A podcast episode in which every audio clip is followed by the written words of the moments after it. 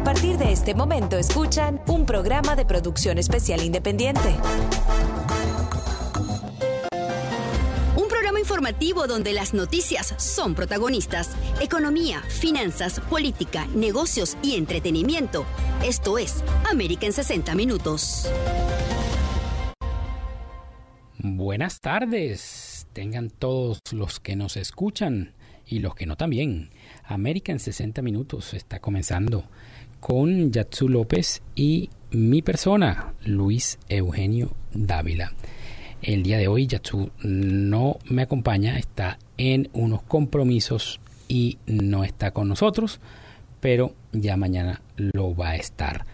Así que bueno, vamos a comenzar con lo más importante de las noticias que están en eh, trading el día de hoy. Lo más importante es el discurso del presidente Biden el día de ayer en la noche. Eh, estuvo conversando, estuvo hablando acerca de los 100 días y qué es lo que viene para el futuro inmediato. Creo que sería importante si las personas que nos escuchan quieren participar y dar su opinión acerca del discurso, sea cual sea su opinión, yo voy a dar los teléfonos por si quieren participar el 305 459 8581 305 459 8581 o el 305 459 8582 305 459 8582 bueno eh, una de las cosas más importantes creo que se habló anoche y lo discutíamos esta semana que la parte de la pandemia es un logro importante de esta administración, el suministro de las vacunas, el control a través mm, de, de las pruebas de COVID, lo que ha ayudado a todos los condados de la Florida y a todo el país a tener un mejor control sobre la propagación de este virus tan malo. Este es un virus que uno no sabe mm, todavía porque sabemos que apenas está un año cuáles son el 100% de las consecuencias que puede dejar después que le da o infecta a las personas. Eh, en mi experiencia propia les digo que esto, eh, el bien, bien mal eh, para las personas que nos da o nos dio y que tuvimos que ser hospitalizados. Bueno, esa es una de las cosas más importantes que habló el presidente anoche, donde hacía énfasis en que se atacó de manera ah, importante este punto mm, de las vacunas y el punto mm, del control de la pandemia. Así que eh, yo creo, opino lo mismo y creo que mucha gente opina lo mismo. Luego, eh, pudiera decirse que lo segundo, si lo ponemos en orden de importancia, desde mi punto de vista, claro, el segundo punto más importante que, que habló el presidente el día, de el día de ayer en la noche, pudiéramos decir que es el plan ambicioso que tiene de familia, en el cual se está hablando de 2 trillones de dólares. ¿Por qué digo que es bien importante?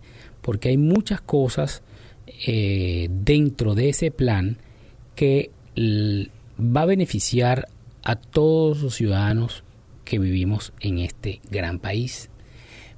Empezando eh, por los niños, el presidente habló que quiere cuatro años más de educación eh, sin costo para los estudiantes.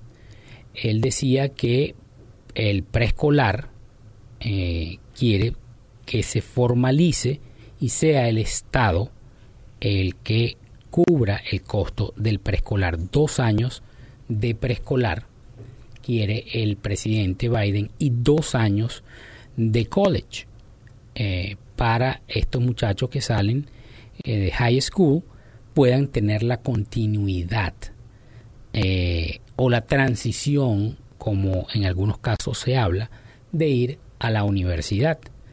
Eh, sabemos que muchas, muchas veces eh, a los 16 años, a los 17 años, cuando se sale de, high school, aquí recuerden que eh, Estados Unidos tiene un año más que muchos países de Latinoamérica. Entonces los estudiantes salen muchas veces de 17, de 18, eh, de high school. Y muchas veces estos muchachos no tienen la madurez suficiente para decidir qué quieren hacer o hacia dónde van a ir. Entonces el presidente hablaba de dos años más eh, sin costo para estos estudiantes, donde podían ir al college eh, y en el college eh, no iban a pagar.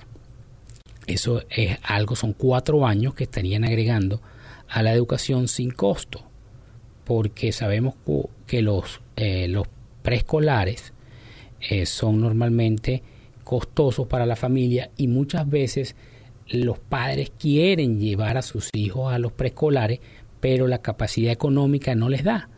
Al no darles la capacidad económica, eh, ellos entonces tienen que acudir a los cuidados eh, de niños, a los daycares, los cuales son un poco más económicos, pero tienen, eh, no tienen la educación preescolar.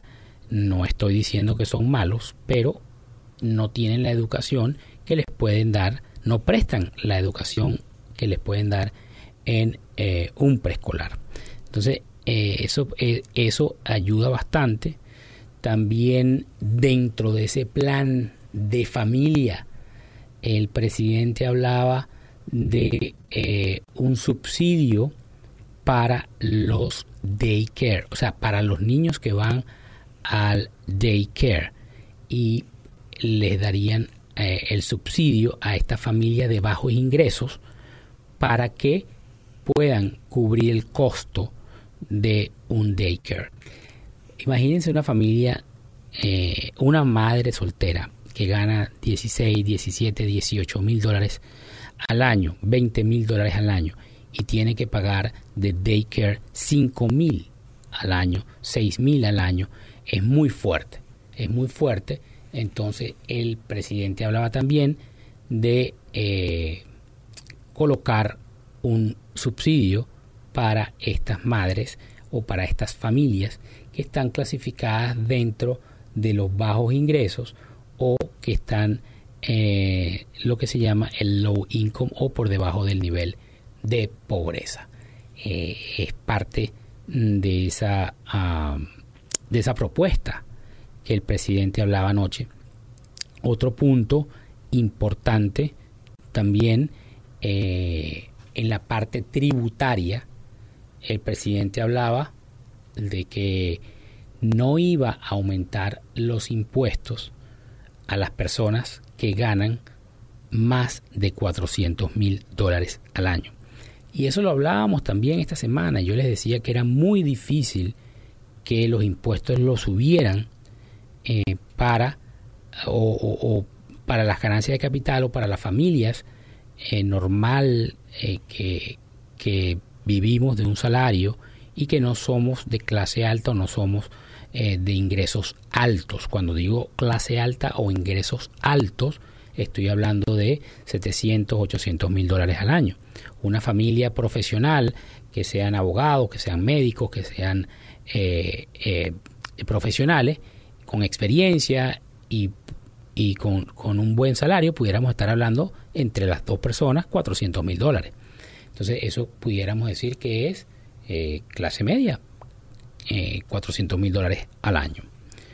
¿Qué es lo que pasa? Él trata o va a tratar de que el Congreso apruebe los impuestos o restablecer la tasa de 39.6% que existía hasta el 2017, que existía hasta 31 de diciembre del 2017, que, se, que la actual tasa de 37% se expira en el 2025 y regresa al 39.6%. Es decir, que lo que él quiere es adelantar ese, eh, restablecimiento de la tasa de impuesto del 39.6%.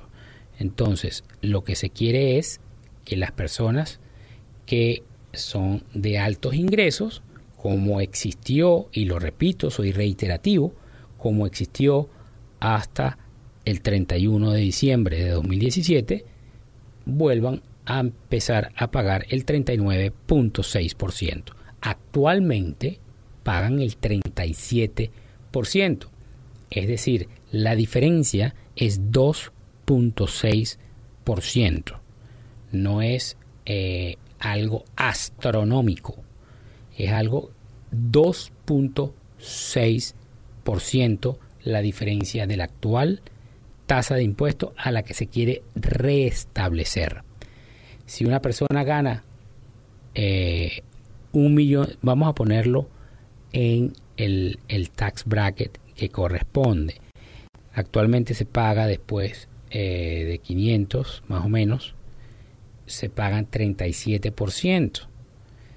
Si agarramos eh, de 500 a 600 y la persona tiene que pagar 37% y restablecen el 39.6, quiere decir que la persona lo que va a pagar son 2.900 dólares más por 100.000 dólares.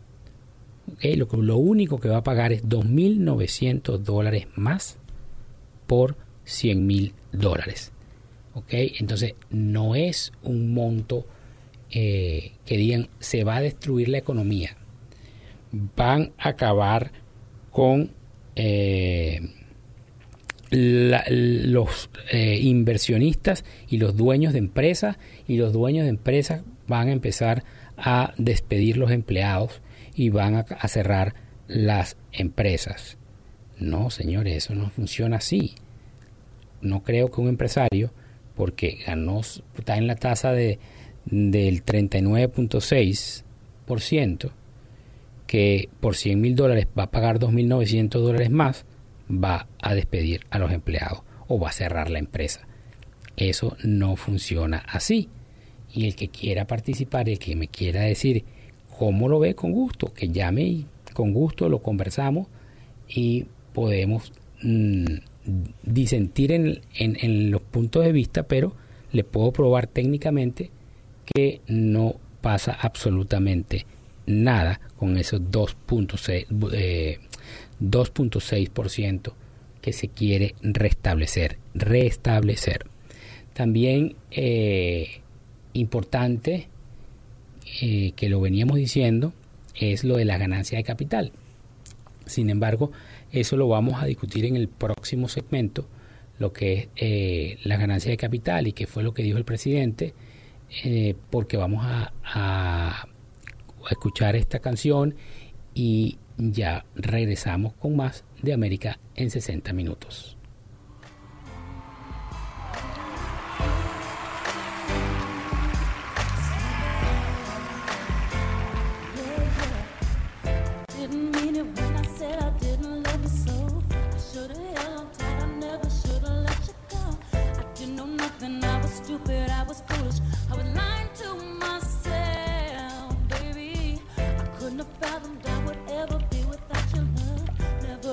and I'd be silly if beside myself. Cause I didn't know you, but I didn't know me, and I thought I knew everything.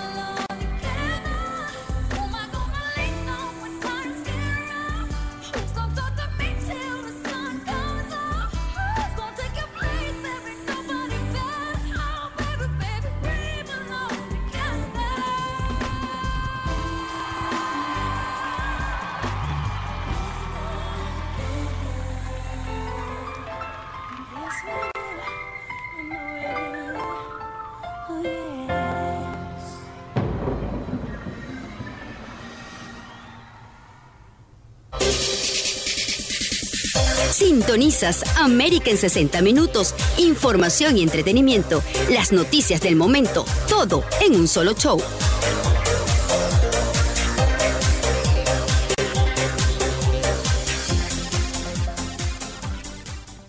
Y seguimos, seguimos en América en 60 minutos, eh, como todos los días a la una de la tarde, de lunes a viernes. Aquí estamos. Y conversábamos eh, antes de irnos a escuchar esa corta canción que los capital gains, las ganancias de capital, el presidente habló anoche y dijo, no dio detalles exactos de lo que podía ser. Eh, están hablando del 39.6% más lo que es el Net Investment Income Tax, que es 3.8%. Eh, y si agarramos 39.6, sumamos 3.8%, estaríamos hablando de un 43.4%. Dicen que hice pura especulación porque anoche no detallaron eh, las ganancias de capital. Lo que dijo el presidente era que quería restablecer el 39.6% dentro de los tax brackets. Pero en todo caso siempre dijo que iba a ser de un millón en adelante. Eh, se espera entonces que se cree una exclusión de un millón y de a partir de ese millón entonces las ganancias de capital empiezan a ser pechadas a la tasa que eh, digan o que estipulen o que aprueben. Yo no creo que las ganancias de capital vayan a ir al 39.6%. Creo que sería un daño muy grande a la economía de los Estados Unidos, eh, por más que sea después de un millón, porque claro, si hablas eh, de un millón de ganancias, un millón de ganancias, ¿cuánto tiene que costar esa propiedad. Entonces, para que por lo menos esa propiedad tiene que costar 20 millones de dólares y te ganaste un millón, te ganaste el 5%, o te costó 10 millones de dólares, te ganaste un millón, eh, un millón y, y, fue el 10%. Entonces, hay que, habría que ver eh, y entender mejor eh, cómo lo están planteando. Hasta ahora solo el presidente asomó dentro del discurso un millón de dólares en adelante de ganancia, pero no especificó si el 39.6% se iba a aplicar a la ganancia de capital o seguiría siendo parte de los tax eh, brackets que existen actualmente. Eh, como sabemos, hay eh, siete tax brackets vigentes eh, en la ley actual. Tenemos el 10%, que es hasta 19.900. ¿Ok? Hasta 19.900. Tenemos el 12%, que es hasta 80 y 80.250. Ah, el tax bracket del 22% hasta eh, 171.050. Estoy hablando de las personas que son casadas, ¿ok? Que son casadas y presentan sus impuestos. Eh, el 24% hasta 326.600. El 32% hasta 414.700 35% hasta 622.050. Y a partir de 622.050 está el 37%. Esos son los tax brackets actuales. Si nosotros, eh, como hice el ejemplo anterior, ellos colocan el 39.6% después de un millón, entonces, la diferencia es como se las hablé. Son 2.6% por, eh, de diferencia en todo el dinero que se, se gane después de un millón de dólares. Y si vamos a suponer que la persona se ganó, la familia se ganó 2 millones de dólares. 2 millones de dólares. Eh, si se ganó 2 millones de dólares, va a pagar el 2.6% adicional sobre el millón. Si hablamos de un millón y lo multiplicamos por 2.6% son 26 mil dólares. 26 mil dólares. ¿Ok? Quiere decir que esa familia que se ganó un millón de dólares más solamente le va a incrementar el impuesto en 26 mil dólares. Entonces me pregunto, si 26 mil dólares una persona que se gana un millón de dólares y es un empresario, le va a afectar tanto como para cerrar una empresa o despedir empleados. Yo creo que no. Entonces, cuando no se sabe exactamente cómo se calculan los impuestos, empiezan las especulaciones y empiezan a decir que la economía la van a destruir. ¿Por qué digo que si se lo ponen a las ganancias de capital, sí sería una eh, catástrofe económica para el país? Bueno, porque no se trata de que suman, que, que suban el, eh, al 39 o al 43%. Lo que sucede es que actualmente están en el 15 y el 20%. 15 hasta 480 y algo y 20% a partir de 480 mil y tanto. Al subir ese, esa ganancia de capital al 40%, lo que va a hacer es ahuyentar a los inversionistas. Porque si los extranjeros vienen y traen el dinero a los Estados Unidos para comprar eh, real estate, para comprar propiedades inmobiliarias, al incrementarles el impuesto en el 150%, ellos se van a ir. Se van a ir porque no van a invertir aquí en los Estados Unidos. Entonces, ahí es donde digo que no es tanto el aumento. la situación va a estar en que las consecuencias pueden ser las siguientes.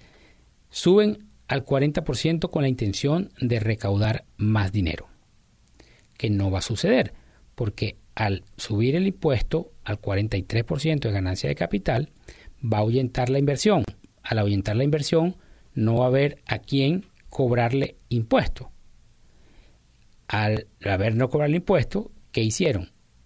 Subiste el impuesto, no tienes a quién cobrárselo, se fue la inversión extranjera, no hay ahora demanda eh, eh, de trabajadores, o, en este caso oferta de empleos para trabajadores de la construcción, no va a haber, puede generar un desempleo en el área de construcción porque se paraliza la construcción. Recuerde que hay muchas construcciones en este país que eh, se originan por eh, beneficios migratorios, que esa inversión luego se convierte en una inversión en, el sector inmobiliario y entonces todo eso se paralizaría o bajaría su ritmo y sería negativo para la economía. No sería algo eh, beneficioso porque no van a poder recaudar. Es algo como en la administración anterior se decía, bajamos los impuestos en el 14% y esto se va a recuperar con la salud de la economía porque vamos a hacer vamos a aumentar y vamos a hacer la, primera economía del mundo. Bueno, eso se quedó en palabra. Claro, vino la pandemia y no sabemos qué hubiese pasado. La pandemia dañó quizás todos esos planes, pero tuvimos dos años anteriores a la pandemia donde supuestamente eso era lo que iba a suceder y el yo recuerdo cuando se aprobó la ley el 20 de diciembre, el 19, el 18, en, esos días, en, diciembre del 2017, eh, vino Comcast y le dio unos bonos a los empleados porque ahora iban a pagar 14% menos. Eso me pareció lo más eh, ridículo que, yo había escuchado a nivel corporativo, porque ¿cómo vas a dar un bono cuando eh, te van a los taxes o el 14% menos aplicaba para el año siguiente, no aplicaba para ese año. Entonces, ese año le estabas aumentando los costos a tu empresa porque los impuestos no iban a bajar. Wells Fargo también, mil dólares a todos los empleados de bonos, de, de bono no sé qué.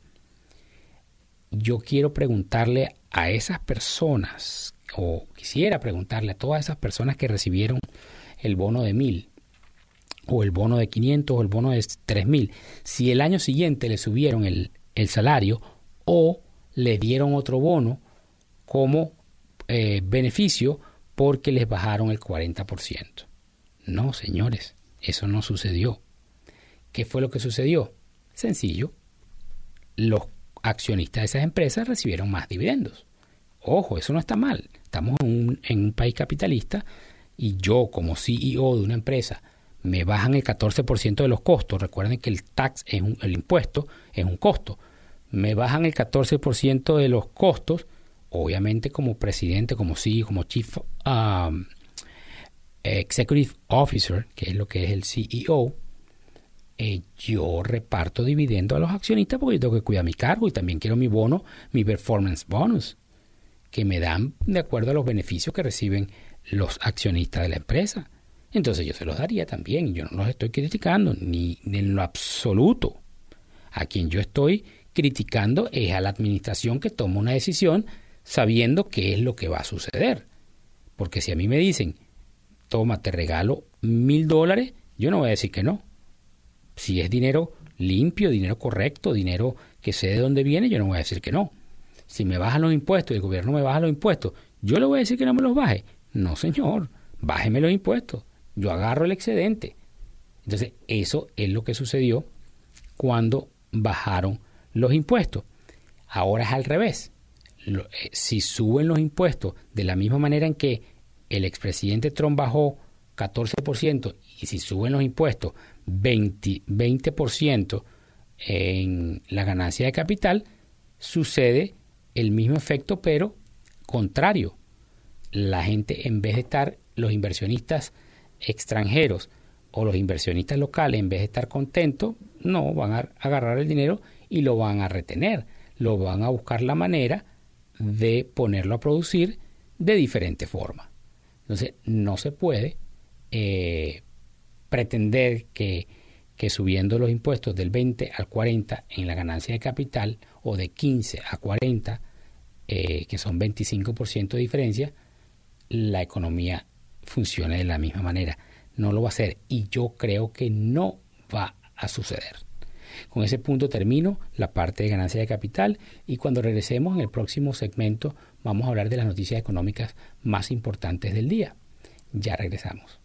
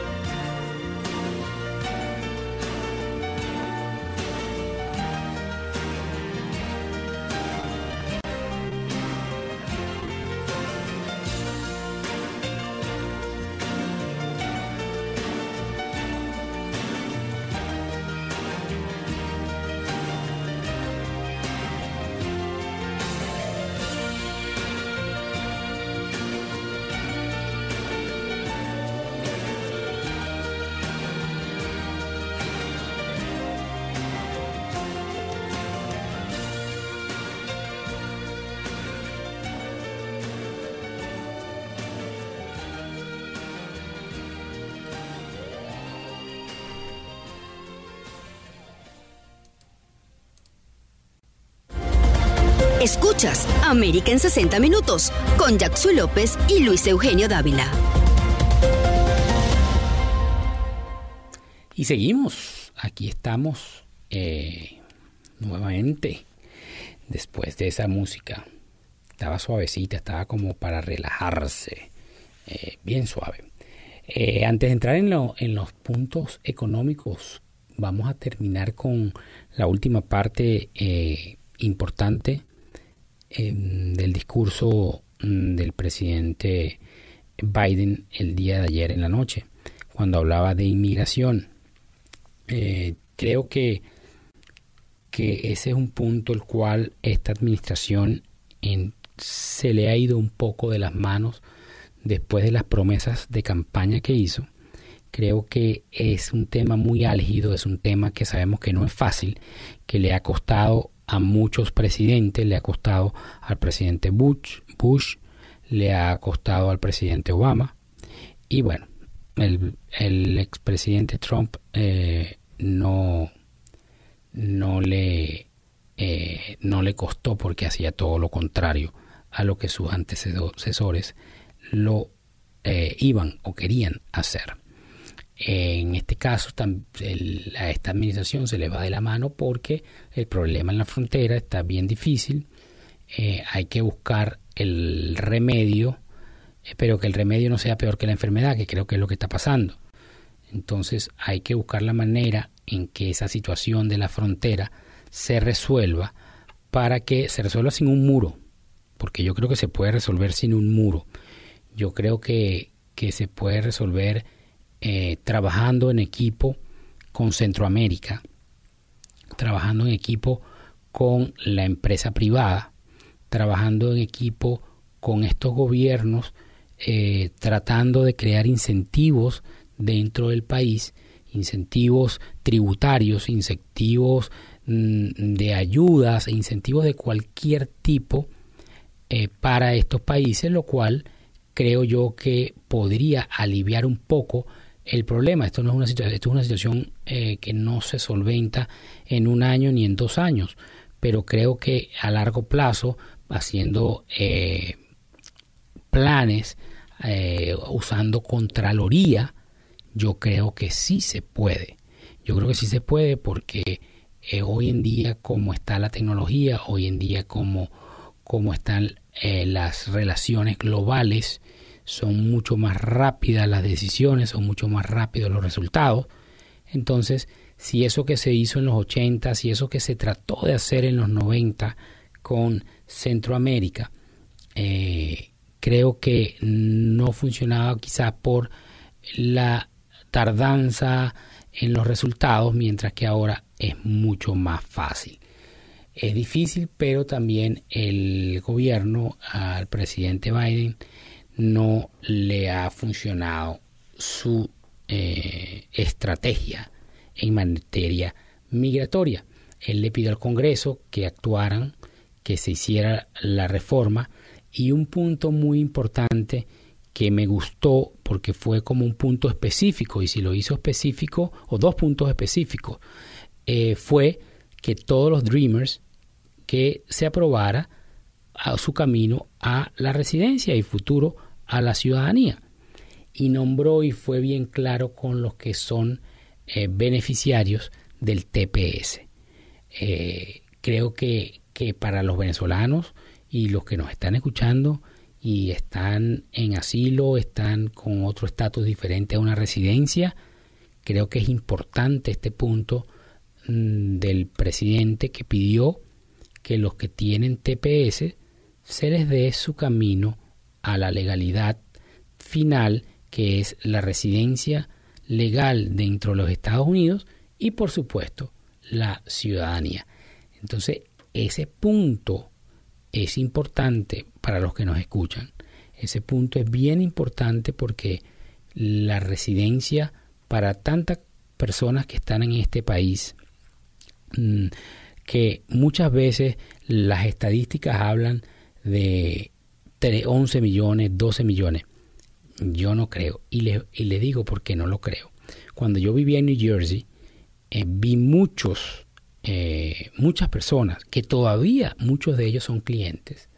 Son muchas personas eh, que son lo que llamamos fantasmas. ¿Por qué? Porque esas personas trabajan todo el día, ahorran su dinero, lo mandan a su país, no declaran impuestos, se portan bien, no se meten en problemas, nadie sabe que está aquí. Nadie sabe que está aquí. En estos días tuvimos un cliente donde desde el 2006 que llegó, está aquí, no tiene declaración de impuestos, no tiene problemas con la ley, nunca ni siquiera le han puesto un ticket de tránsito porque se porta bien. Entonces, esa persona, ¿cómo la contabilizan dentro de las estadísticas? Ese John Doe que nadie sabe dónde está, que nadie sabe que existe, cómo lo contabilizan dentro de las estadísticas de las personas que están indocumentadas en los Estados Unidos. No pueden. Entonces, yo sí creo que eh, este país tiene alrededor de 30 millones de indocumentados, que muchos de ellos probablemente eh, pudieran eventualmente demostrar que están aquí en este país desde hace tantos años y ser beneficiados con un estatus migratorio si aprueban una ley no solo para los Dreamers y no solo para los que tienen TPS. Entonces, eh, el presidente le pidió al Congreso, señores, vamos a actuar y vamos a hacer una ley bipartidista donde aporten sus ideas y eso es muy importante porque siempre él no excluyó a nadie dentro de su discurso, él incluyó a todos, siempre habló de propuestas bipartidistas, siempre habló que quería escuchar las ideas del Partido Republicano, que en este caso es la oposición, porque el que está en el poder son los demócratas, como sabemos. Entonces él eh, hablaba de inclusión más que de exclusión. Entonces, eh, creo que eso es algo sumamente importante. Ya la pelota está en el campo del Congreso. Debería el Congreso entonces ahora presentar una propuesta, sea cual sea, y después le hacen modificaciones, y le hacen las modificaciones los republicanos, le hacen modificaciones eh, los demócratas, no hay problema, pero vamos a hacer una propuesta, vamos a, a escuchar esa propuesta que sea eh, de beneficio para las personas que viven en este país y se acabe ese problema. Señores, ya están aquí, no se van a ir, ni que, ni que agarren y contraten y le inyecten al ICE eh, millones y millones y billones y billones y trillones y trillones de dólares. Van a poder sacar a esas personas del país. Entonces esas personas viven aquí, muchas de ellas pagan impuestos, muchas de ellas eh, contribuyen a la, economía, a la economía. Entonces, ¿qué vamos a hacer? Tiene que el Congreso legalizarlos. Y bueno, sí, vamos a, de ahí en adelante aplicar algo. La tecnología no es la misma del 92, cuando fue la última eh, amnistía. La tecnología de ahora es diferente. Entonces, puede existir algo que eh, permita eliminar el ingreso o, que las personas ilegalmente se queden dentro del país. Algo puede existir, algo puede eh, eh, inventarse y crearse dentro eh, de la ley. Entonces creo que es algo y es un punto bastante importante en la parte migratoria. Y otro, el, el, el otro punto importante que me pareció fue el de las armas. Por fin se habla de que tiene que existir una, una regulación en cuanto a las armas. Él decía que eh, el, el hecho de controlar la venta de armas no se estaba violando la Constitución, la segunda enmienda. No se estaba cambiando la segunda enmienda de la Constitución. Todos tenemos derecho a portar un arma, pero ¿cómo, bajo qué requerimiento? ¿Bajo qué, eh, cómo yo obtuve esa arma? Ok, yo, yo sí creo que debe existir el examen psicológico, eh, debe existir un control más eficaz, bueno, donde vive usted, eh, a pesar de que te piden la licencia y te hacen el chequeo en la base de datos de ellos para ver si tuviste antecedentes y todas esas cosas, pero hay personas eh, que eso lo tienen en la licencia dice su dirección, ellos colocan la dirección, todo eso, pero ellos no viven ahí. Entonces, tiene que existir una forma de regular que, bueno, que esa persona vive ahí, que esa, el serial que quede registrado, eh, no sé si, si incluso eh, pudiera hacerse el registro del, de la guía, de la guía que, tienen las balas cuando disparan, cuando hacen eso. No sé si eso lo pudieran hacer, si eso es algo rápido, no lo sé, pero tiene que existir algo. Y el presidente anoche justamente dijo que había que buscar la solución al problema de las armas porque no puede ser que eh, todos los días sucede algo eh, con esto, eh, bien sea por parte de las fuerzas policiales o bien sea como anoche estaba escuchando una noticia justamente en Miami Beach, alguien que estaba salió corriendo disparando. ¿Qué es eso? Eso, tiene que, que, que, que salió disparó y salió corriendo. En el, el- la, el niño, la niña, no recuerdo si es niño o niño, de tres años, que le estaban celebrando su fiesta de cumpleaños y vinieron en un carro y dispararon como 60, 80 tiros y mataron al niñito o a la niñita, no, no recuerdo eh, si es niño o niño. Pero eso no puede ser.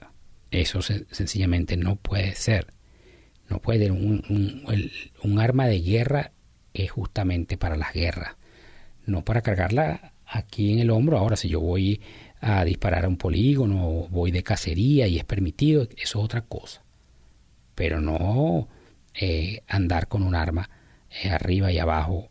Y, esas personas tienen que ser eh, de alguna manera sancionadas. Si, si una persona anda con un rifle sin su caja, sin su estuche, con un cargador lleno de balas en el carro. Yo llevo el rifle, pero yo no, en el carro no tiene las balas puestas. Yo le pongo las balas cuando llega, llego al- al gun range.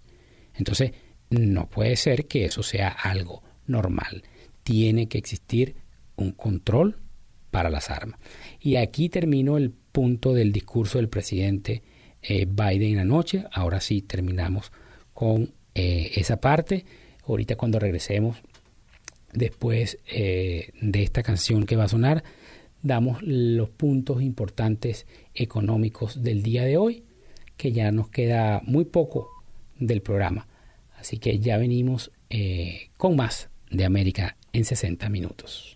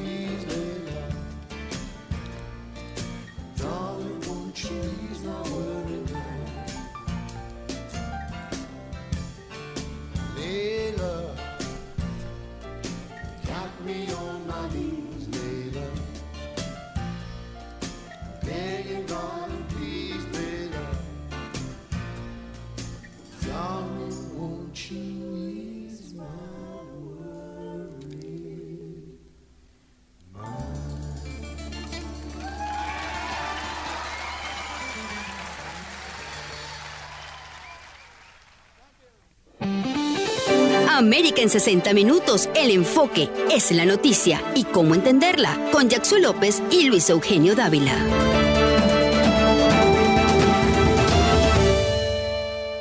Así es, el enfoque es la noticia. Y bueno, ya para finalizar, que nos quedan eh, dos minutos aproximadamente, eh, Uber, Lyft y DoorDash, las acciones se derrumban en la bolsa.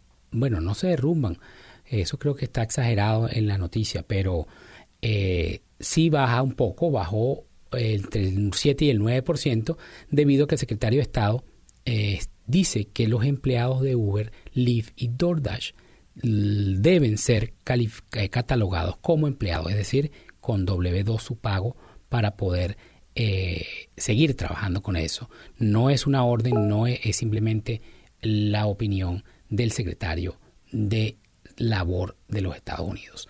Eh, la inflación sigue su paso en los Estados Unidos. Se quiere que eh, llegue por lo menos a un 4% para que podamos ser eh, más competitivos a nivel global.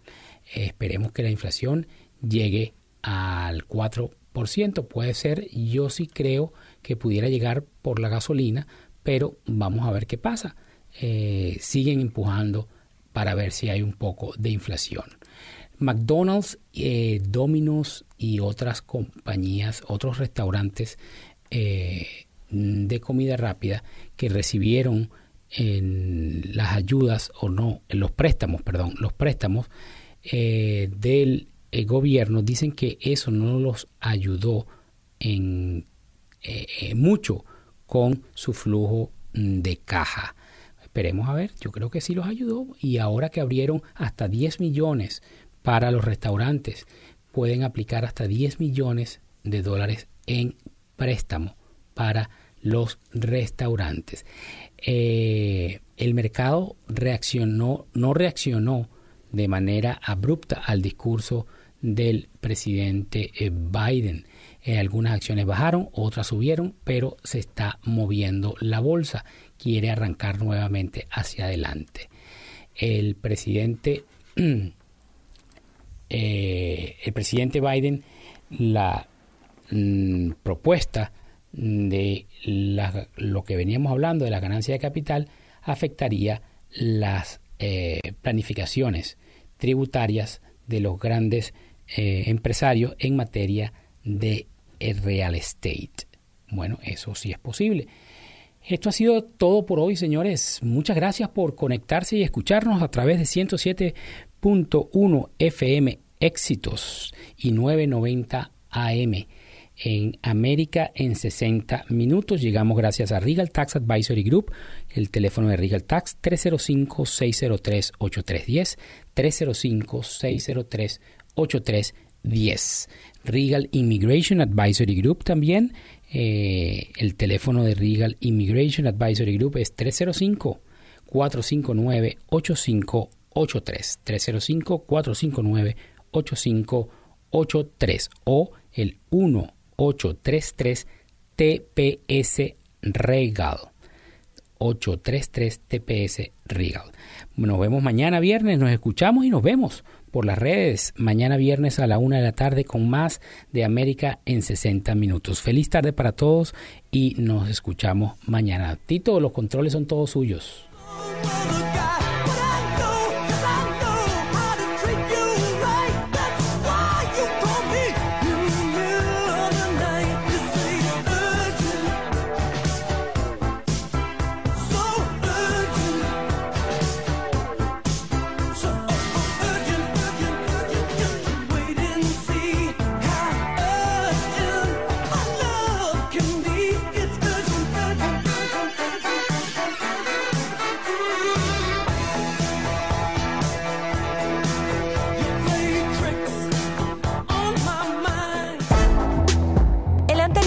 Show especial de producción independiente.